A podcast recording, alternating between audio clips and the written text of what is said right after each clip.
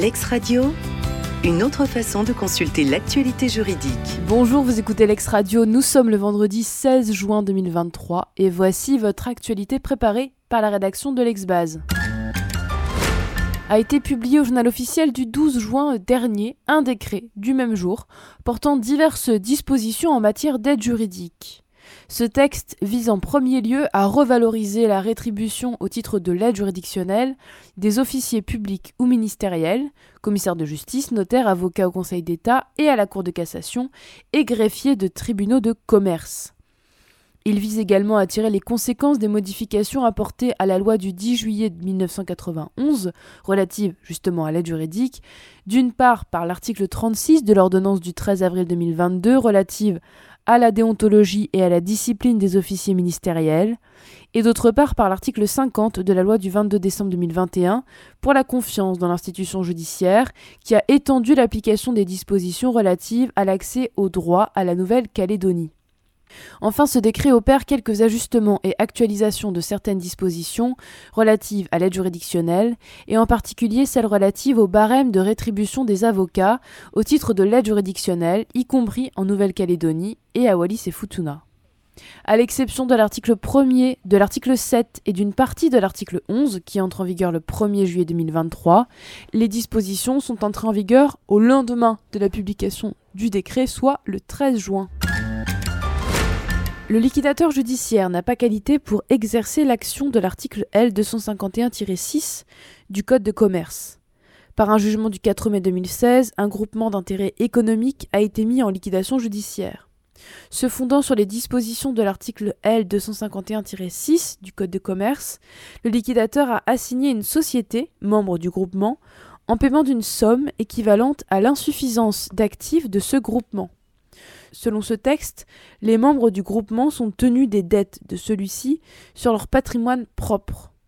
La société a appelé en intervention forcée quatre autres sociétés en soutenant qu'elles étaient également membres du groupement d'intérêt économique. En appel, la Cour a déclaré irrecevable la demande tendant à la condamnation solidaire des sociétés membres du groupement, et le liquidateur a donc formé un pourvoi en cassation. Il soutenait que les membres d'un groupement d'intérêt économique sont tenus des dettes de celui-ci sur leur patrimoine propre et que le liquidateur avait intérêt à agir. Et dans sa décision du 14 juin dernier, la Chambre commerciale rejette le pourvoi.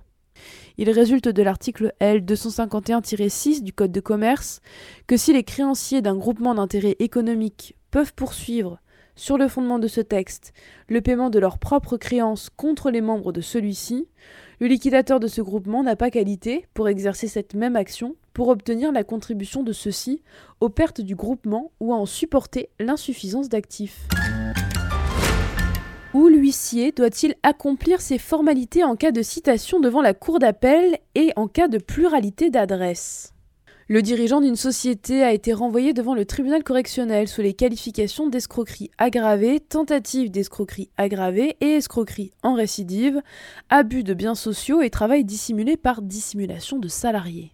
Le tribunal correctionnel avait déclaré l'intéressé coupable de faits reprochés commis de courant mai 2009 au 3 avril 2012 et l'a condamné à trois ans d'emprisonnement dont 12 mois assortis d'un sursis avec mise à l'épreuve devenu sursis probatoire, 600 000 euros d'amende, une interdiction définitive de toute activité de démarchage et a ordonné la confiscation de biens placés sous main de justice.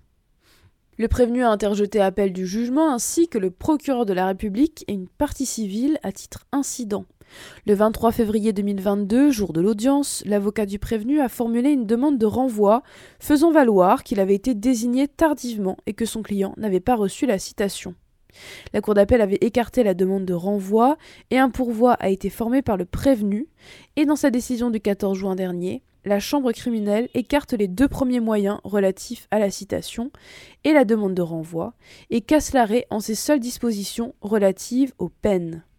Dans le cas où plusieurs adresses sont déclarées par le prévenu appelant, il suffit, pour que la citation soit réputée faite à personne, que les formalités de l'article 558 alinéa 2 et 4 du Code de procédure pénale soient accomplies à l'une des adresses déclarées.